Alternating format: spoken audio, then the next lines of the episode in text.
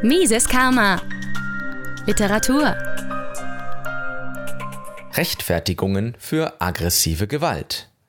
Ein Auszug aus dem Buch Die gefährlichste aller Religionen von Larkin Rose, aus dem Amerikanischen übersetzt von Peter Müller. Obwohl die Demokratie oft als Gipfel der Zivilisation, Kooperation und des einvernehmlichen Auskommens gilt, ist sie das genaue Gegenteil davon. Die Teilnahme an Wahlen ist eine Aggression und die Demokratie zu verherrlichen ist gleichbedeutend mit der Verherrlichung von Gewalt und ständigen Konflikten.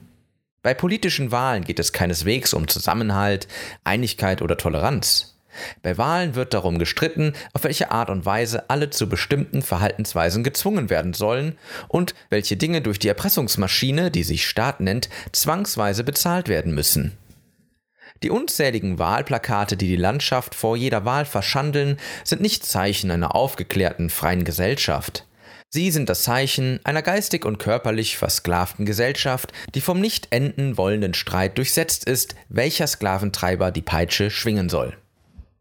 Jeder einzelne Wähler gibt Menschen die Macht, eine flächendeckende Erpressung, Besteuerung durchzuführen, um verschiedene politische Projekte zu finanzieren, unabhängig davon, wen oder was er wählt.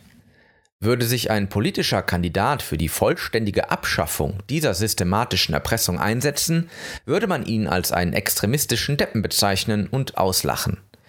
Jeder einzelne Wähler ermächtigt eine Verbrecherbande dazu, die Massen in großem Stil auszurauben. Aber kein einziger von ihnen will die Verantwortung dafür übernehmen. Sie wissen, was ihre Kandidaten tun werden, wenn sie an der Macht sind. Sie wissen, was passiert, wenn sich jemand weigert, sich ausrauben zu lassen. Aber durch den religiösen Glauben an die Autorität sind die Wähler psychisch nicht in der Lage zu erkennen, dass sie durch ihre Wahlteilnahme Gewalt in riesigem Ausmaß unterstützen. Trotz aller Rhetorik und Propaganda geht es Staatsgläubigen niemals um die sogenannte Zustimmung der Regierten. Wäre tatsächlich echte Zustimmung gemeint, so würde jede politische Maßnahme, die über das hinausgeht, mit dem die dadurch betroffenen unbeteiligten Dritten zufällig einverstanden sind, ausschließlich in eigener Sache gefordert werden. Es ist vollkommen offensichtlich, dass es nicht Ziel der Wähler ist, sich selbst zu zwingen bzw. zwingen zu lassen, irgendwelche Dinge zu bezahlen. Es ist auch nicht ihr Ziel, sich selbst Entscheidungen und Verhaltensweisen aufzwingen zu lassen. Das Ziel jedes Wählers ist immer, die Maschinerie der Regierung dazu benutzen, um andere Menschen zu bestimmten Verhaltensweisen und zur Finanzierung bestimmter Dinge zu zwingen. Interessanterweise nimmt der einzelne Staatsgläubige seine eigene Verpflichtung, den unzähligen politischen Befehlen, Gesetzen zu gehorchen, nicht sonderlich ernst. Er hat vielmehr das Gefühl, dass er selbst sich ungeachtet der Gesetze auf sein eigenes Urteil und seinen eigenen gesunden Menschenverstand berufen darf. Gleichzeitig meint er, dass alle anderen in allen Einzelheiten durch die Autorität bevormundet werden müssen. Er glaubt, dass er selbst vertrauenswürdig und moralisch sei und deswegen auch seine eigenen Entscheidungen treffen kann. Der Zweck des Gesetzes ist seiner Ansicht nach, alle anderen in Schach zu halten. Das Ausmaß, in dem die Autorität nach dem Willen der Wähler andere bevormunden soll, unterscheidet sich erheblich. Der Konstitutionalist will, dass die Bundesregierung andere dazu zwingt, nur diejenigen Dinge zu finanzieren, die in der US-Verfassung gesondert festgelegt sind. Der Progressive will dagegen, dass die Regierung andere zur Finanzierung aller möglichen Dinge zwingt. Kunst, Verteidigung, Hilfe für die Armen, Bildung, Altersteilzeit. Die Liste lässt sich unendlich fortführen. Das Ausmaß der Gewalt, die diese beiden Wählergruppen fordern, mag sich unterscheiden. Aber die Gewalt an sich, die sie unterstützen, bleibt die gleiche. Beide Wählergruppen setzen voraus, dass die Autorität das Recht hat, Geld unter Gewaltanwendung für die Finanzierung von Staatsaufgaben, die für notwendig gehalten werden, zu erpressen. Der Unterschied besteht nur darin, was sie für notwendig halten. Das Denken der Staatsgläubigen ist paradox. Einerseits wissen sie genau, dass jedes Gesetz, das sie fordern oder billigen, durch die Androhung von Gewalt durchgesetzt wird. Sie sind sich vollkommen im Klaren darüber, was mit einem Gesetzesbrecher passiert, der bei einem Gesetzesverstoß erwischt wird. Sie verneinen gleichzeitig aber beharrlich, dass sie Gewaltanwendung gegen ihre friedlichen Nachbarn befürworten. Die Staatsgläubigen wissen, dass jedes politische Programm, das sie unterstützen, nach Inkrafttreten durch Androhung oder Anwendung von Gewalt durchgesetzt wird.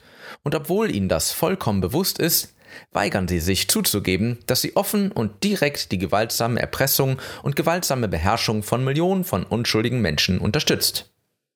Sie tun das, weil sie glauben, dass die Autorität das Recht hätte zu herrschen, mit dem Ergebnis, dass sie Gewalt plötzlich nicht mehr als Gewalt sehen. Die Gewalt wird durch diejenigen ausgeübt, die behaupten, die Autorität zu sein und die der Vorstellung verfallen sind, von den üblichen Regeln der Moral ausgenommen zu sein.